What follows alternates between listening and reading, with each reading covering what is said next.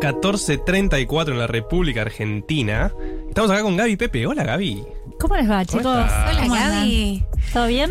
Bien. Felices. Un placer estar acá con ustedes. El placer es nuestro. No, por Gracias favor. por haber venido. Eh, hablando, bueno, de malestares generales de la vida, pero vamos a hablar de otro tipo de malestares hoy, ¿o no? Bueno, Es que no eh, son físicos. sí. No, malestares que no son físicos. no venía, no venía en clima de, ¿De malestar? Ah, no, a mí, no, este, a mí me tocaba venir acá el sábado pasado en realidad. Sí. Iba a venir que al final no vine porque el sábado pasado estaba en eh, Mendoza. Donde hubo un encuentro Sí. del Partido Justicialista que organizó eh, Anabel Fernández Agasti, la senadora eh, que es de la Cámpora, ¿no? que responde a, a Cristina y es también presidenta del PJ de Mendoza. Y venía a contarles un poco que tiene que ver con lo del sábado pasado. eh, algo que yo, yo llamo esto del peronismo en movimiento. Eh, ustedes vieron que hay una frase, ¿no? Que dicen muchos los peronistas que es, bueno, cuando piensan que nos estamos peleando, Nos que estamos nos estamos reproduciendo.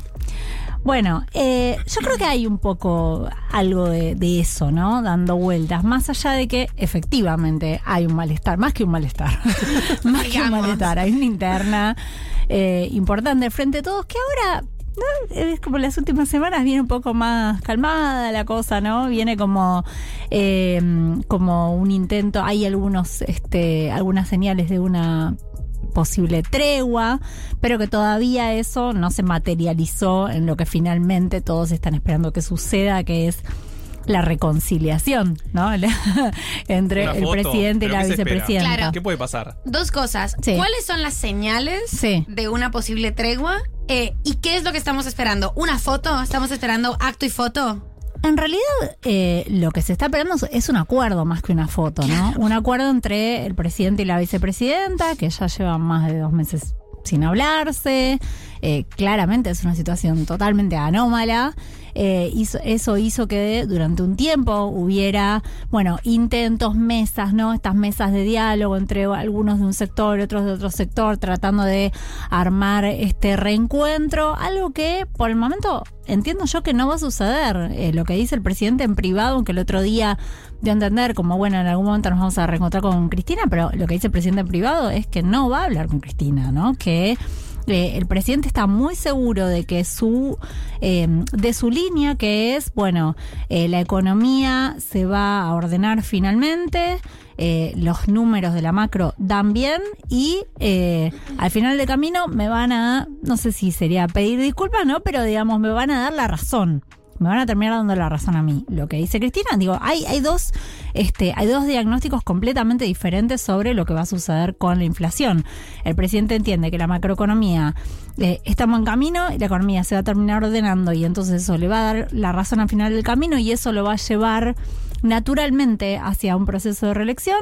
La vicepresidenta y eh, eh, la dirigencia que rodea a la vicepresidenta entiende que en este esquema, en este escenario, la elección 2023 está perdida porque el problema es la inflación, Claro. ¿no? Y lo que entiende eh, la dirigencia cercana a Cristina es que las elecciones, eh, que Mauricio Macri perdió las elecciones de 2019 por la economía y que lo mismo le va a pasar al frente de todos si no reencausa la situación rápidamente, ¿no? ¿Y eso cómo se haría? Bueno, eh, con el armado de una mesa política, con un acuerdo político de todo el frente de todos y con el armado de una mesa de toma de decisiones compartida entre el presidente y la vicepresidenta. Mientras tanto, mientras esto no sucede, lo que, eh, lo que se está viendo es que el peronismo está buscando distintas alternativas para el año 2023, ¿no? Porque no está- están todos diciendo, nosotros no nos vamos a quedar de brazos cruzados esperando a ver si Alberto y Cristina se arreglan y mucho menos de brazos cruzados esperando ver si perdemos las elecciones del año que viene. Entonces, Claro. mientras tanto, hay que empezar a buscar alternativas. ¿Y cuáles son las alternativas? Que eh, es una curiosidad, en principio, de esto, porque el presidente tiene posibilidad de reelección, posibilidad constitucional Claro. ¿no? de reelección. Eh, el otro día yo hablaba con un funcionario de Casa Rosada que yo le decía, no es raro que estén todos buscando un, pre- un candidato a presidente cuando el presidente todavía tiene posibilidad de pelear por la reelección. Y este funcionario me decía, pero ¿qué posibilidad tiene de pelear la reelección real, Alberto? O sea, posibilidad constitucional existe. Ahora, como está la situación eh, política, como está el escenario política, no son posibilidades reales. ¿no? Es que a eso iba un poco con. Vos decías, eh, me van a dar la razón. Bueno, si económicamente ponele que funciona este año, ¿alcanza con que Alberto tenga razón para que pueda ir a las elecciones? Bueno, no, claramente, claramente no. El presidente lo que entiende es que las cosas se van a terminar ordenando de manera tal que le va, va a terminar, eh, digamos, va a terminar teniendo razón respecto de que había que ordenar primero la macro y después el resto de las variables iban a ir encaminando y básicamente la inflación, ¿no? Eh, lo que ve el, el, sector más ligado a Cristina es que el ve un presidente encerrado Hmm. en, en una posición y con un núcleo de dirigentes cada vez más acotado. Entonces, ante esta perspectiva, ante, ante esta situación de decir, bueno, el presidente no está escuchando lo que le están diciendo, incluso algunos que eran considerados más cercanos, ¿no? Funcionan ministros que eh, fueron, este, podríamos decir, albertistas o son albertistas, como por ejemplo es el caso de Juan Chizabaleta, Sí. de Gabriel Catopodis, eh, más cercanos al presidente, pero que ahora también están viendo que le están planteando algunas cuestiones que tienen que ver con la política que el presidente no, no está dispuesto a escuchar, ¿no? Y que no está dispuesto a convocar a Cristina. Entonces digo, frente a esta situación, y bueno, eh, empezamos a ver que cada uno está buscando alternativas para el año que viene. Y ahí aparecen varios candidatos. Gaby, en este momento, ¿de quién se está rodeando el presidente? O sea, ¿quiénes son? Si Juanchi Zabaleta y, y Catopodis están medio en, en, en una diciendo no nos estaría escuchando a nosotros, eh, ¿cuál es este círculo cada vez más acotado que tiene? Supongo que Martín Guzmán, que además eh, salió esa, esa foto fantástica ayer o anteayer, que la foto de, no sé si la viste, de un, de un fotoreportero, que es ellos dos mirando por la Sí. ventana. eh, pero bueno, ¿con quién está hablando? ¿Con quién está armando? eh, ¿Y cuáles son las interlocuciones de Alberto en este momento? Bueno, ahí hay, em, le- em, hay una descripción, ¿no? Es que como, bueno, ¿cuál es el primer anillo, el primer cordón? De, Sí, el primer cordón. el primer cordón y cuál es el segundo cordón. El primer cordón o la mesa más chica sigue siendo Santiago Cafiero, Sí. canciller, antes este jefe de gabinete. Está eh, Juan em, Olmos, ¿no? Eh, jefe de asesores de- del presidente. Vilma Ibarra, la secretaria legal y técnica. Gabriela Cerruti, la, portador, la portavoz eh, presidencial. Julio Betovelo, el secretario general de la presidencia. Y no mucho más, ¿no? Eh, Gustavo Belli, secretario de Asuntos Estratégicos. Y no mucho más. Ese sería como el anillo más cercano al presidente.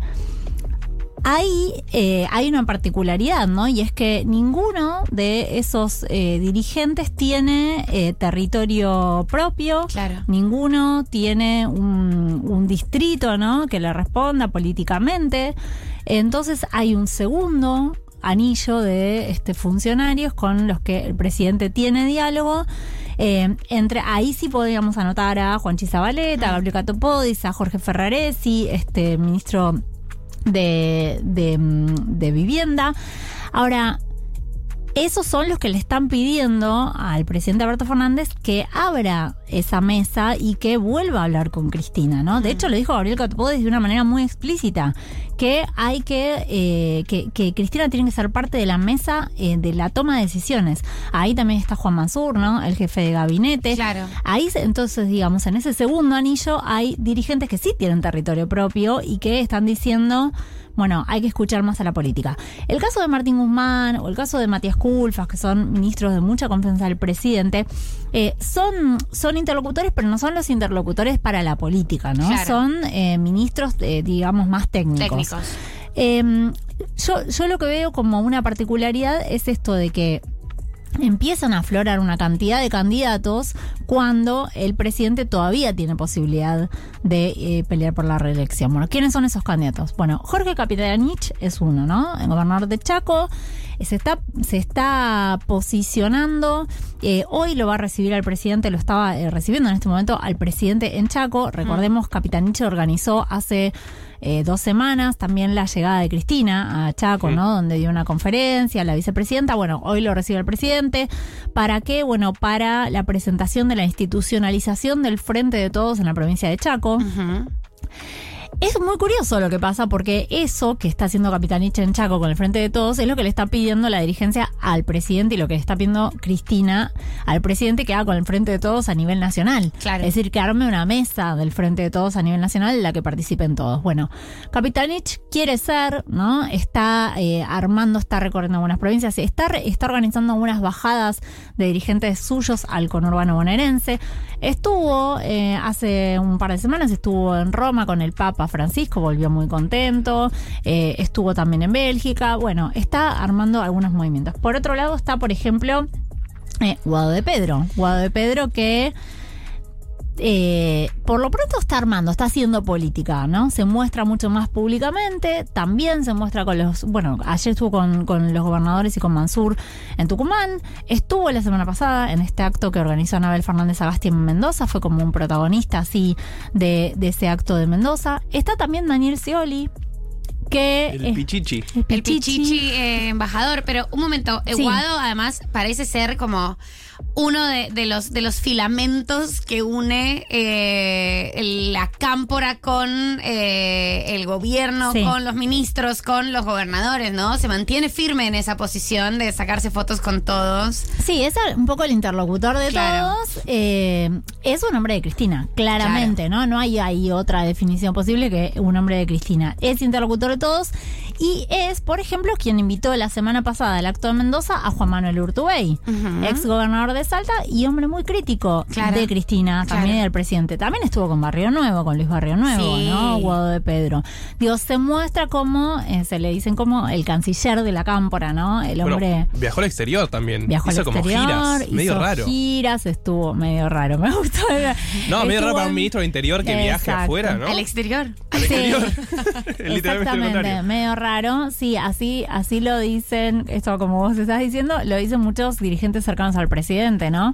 ¿Qué tiene que ir a hacer el ministro de- del Interior? ¿Por qué, ¿Por qué está el ministro del Interior en Roma, en España? ¿Qué va a hacer? ¿Por qué fue Israel como 10 días con, con siete gobernadores? Eh, sí, claramente ahí te está mostrando que hay un movimiento que tiene que ver con otra cosa, ¿no? Claro. No solamente con es el ministro del Interior. Digo, Scioli está armando en desde Brasil, eh, yo le digo, es una campaña offshore la que hace Scioli porque eh, lleva gobernadores a Brasil. Ah, les hace Eh, el tour. Les hace tour, lleva empresarios de cada provincia, arma, este, eh, tiene mucho que ver no con la cuestión de la, del, de intercambio comercial con Brasil, es lo que él ¿no? Eh, Habana se tomó Brasil directa. O sea, al, al alfajores Habana. Es lo que, eh, lo que logró. impulsa Scioli, sí, que Sí. tiene que ver con el intercambio comercial, la promoción de cada una de las provincias en Brasil para exportar productos, pero también es parte de, eh, bueno, un posicionamiento de Scioli que lo que dice es, si el presidente Alberto Fernández no va por la reelección, yo me anoto de vuelta, ¿eh? Él ya está en esta. Ya está con Totalmente. estas ganas. Tiene, sí, sí, él lo que dice es que va si no va el presidente. Ok. Y después está, por supuesto, Sergio Massa, que también, ¿no? Hace su juego propio. Pero dijo hace poco igual Sergio Massa en, en una declaración Sí. tramposa, no existe para mí el 2023. Bueno, eso hay, hay una idea, ¿no? De que es muy pronto, de que es muy pronto empezar ahora a anotarse para el 2023, que quien arranca tanto tiempo antes no llega, ¿no? A- al año que viene. Pero sí está claro que cada uno va armando su propio perfil y eh, se va, digamos, va eh, haciendo política y este, definiendo su lugar. Y todo esto, bueno, cuando lleguemos al año que viene veremos si el presidente quiere ir por la reelección o no qué le dicen los que están alrededor. Hoy, hoy en día casi no encontrás dirigentes que estén apoyando la idea de reelección del presidente Alberto Fernández. Y un candidato único, perdón, porque pensando en 2019, creo que Capitanich también se había mandado como candidato a presidente Sí, en su momento. hace había, tiempo que quiere. había muchos y cuando Cristina dijo el candidato del proyecto va a ser Alberto, claro. yo voy de vice, bueno, ahí se cayeron todos los demás. Digo, ¿ves esa posibilidad para 2023? Bueno, ahí hay una pregunta que tiene que ver con ¿conviene o no conviene? ¿Va a convenir el año que viene o no ser el candidato de Cristina? Hmm. Ese, e- esa es la gran duda que eh, tienen todos. eh, si va a convenir o no el año que viene. Porque lo que te dicen es, es una experiencia que ya, fa- ya fue fallida. porque ya en 2019 hubo un candidato puesto a dedo por Cristina, que Mm. fue el presidente Alberto Fernández. Y es una experiencia que demostró no ser exitosa en términos de eh, funcionamiento eh, eh, político interno, ¿no? Entonces lo que te dicen es, bueno, ¿por qué el año que viene, si ya le hicimos caso a Cristina en 2019 y fuimos a votar a Alberto Fernández como nos indicó, pero después resulta que esa alianza se rompió entre Alberto y Cristina, ¿por qué no va a pasar de vuelta lo mismo el año 2023? Supongamos que dice el año eh, 2023 que el candidato sos vos. Sí. ¿Por qué no va a pasar lo mismo? Bueno, eso es un poco lo que genera que muchos dirigentes digan, no, va a haber que ir a una interna, cada uno va a tener que revalidar su lugar, en todo caso, y que después el peronismo se ordene detrás del que gane esa interna. Claro. Y no ser uno puesto a dedo por Cristina, porque esto ya demostró ser una experiencia fallida. Gaby, eh, y Axel Kisilov, eh, que yo siempre me pregunto eh, en estas situaciones, ¿cómo está jugando? Eh, cómo, ¿Cómo está lidiando con, con la fractura entre Alberto y Cristina? Muy deli- con mucha delicadeza, como una cosa la otra, invita a uno a un acto, invita a otro. Pero ¿cuáles serían las aspiraciones de, de Axel Kisilov? Porque hasta hace poco tiempo se suponía que Axel podía ser un, un candidato para el 2023, o sea, quizás un año, un poco menos de un año, que se pensaba que era un candidato idóneo y el que iba a romper la maldición de la provincia Buenos Aires. Eh, y ahora parece eso muy pinchado, o sea, no parece él en, en ninguna aspiración presidencial, no tampoco queda claro cuál es el vínculo que tiene ahora con Cristina. ¿Cómo está jugando el gobernador de la provincia de Buenos Aires? Bueno, eh, Axel Kisilov ya dijo y, y dio a entender, y a través de sus funcionarios de mayor confianza, que va eh, por la reelección en la provincia de Buenos Aires. Así que eso de la aspiración nacional, la aspiración presidencial, yo te diría que hay que eh, dejarlo a un costado, ¿no? Ya eh, y pensar en la provincia de Buenos Aires. Eh, la relación con Cristina es que Cristina es su jefa política y también lo que te dice es la aspiración es ir a la reelección en la provincia de Buenos Aires, pero va a ser finalmente Axel Kisilov lo que Cristina le diga que tiene que hacer. O sea, va a ser candidato a lo que Cristina le, le diga, digamos. Ahí hay una, una realidad, digo, es tan ordenado eh, eh, el espacio, el cristinismo políticamente, que bueno, cada uno va tomando el rol ¿no? que Cristina le indica. La, la voluntad de Kisilov y de sus funcionarios es que vaya por la reelección en la provincia de Buenos Aires. Después veremos eh, cómo va a ser esa, esa elección. Recordemos que hace, la, la otra vez que vine les, les hablé de la, del posible desdoblamiento no de las Sí. elecciones en la provincia de Buenos Aires. Sí. Pero esa es la voluntad. Después veremos el año que viene si Cristina efectivamente eh, le valida esa, esa idea de ir por la reelección o no.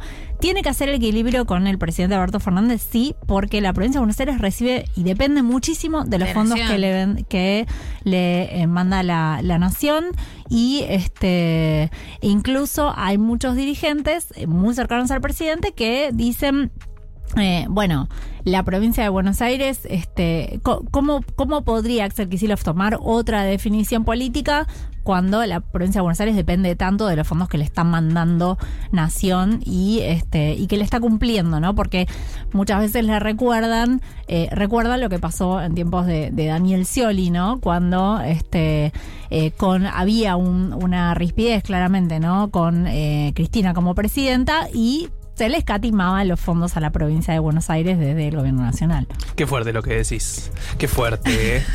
Pensar que había internas en ese momento. Se le escatimaban de alguna manera, ¿no? Se retenían. Sí, bueno, hay que ver también cómo quedó esa relación, pensando en 2023. Se juntaron el otro día. Eh, Scioli la fue a ver a Cristina al Senado. Ah, Mirá, te tiró un Sí, mira. este. Ah, la no fue a sé, ver a Cristina al Senado y Cristina lo invitó con pasta frola, que le gusta mucho a Daniel Scioli. Ay, Ah, Gaby, necesitábamos para cerrar esta columna. Tiranos un dato de color. Pasta flora, pasta flora, pasta va. De eh, Batata o membrillo batata, claro. ¿Sabes que no sé? No, No, tengo ese es muy dato. fundamental. Es muy Hay fundamental. que, hay que llamar al Pichichi y preguntarle cuál Y le gusta. Para mí, Cristina le eligió la otra. Mira lo que te No, digo. no, no, no, Porque no, no, ahí, no. Te, va, te va a dar No, lo que te no. gusta, pero no tanto. Pero no tanto. No, Ay, no, le- Daniel. Le, gustó, le gustó la. La pasta eh, flora. sí, sí, sí, lo invitó.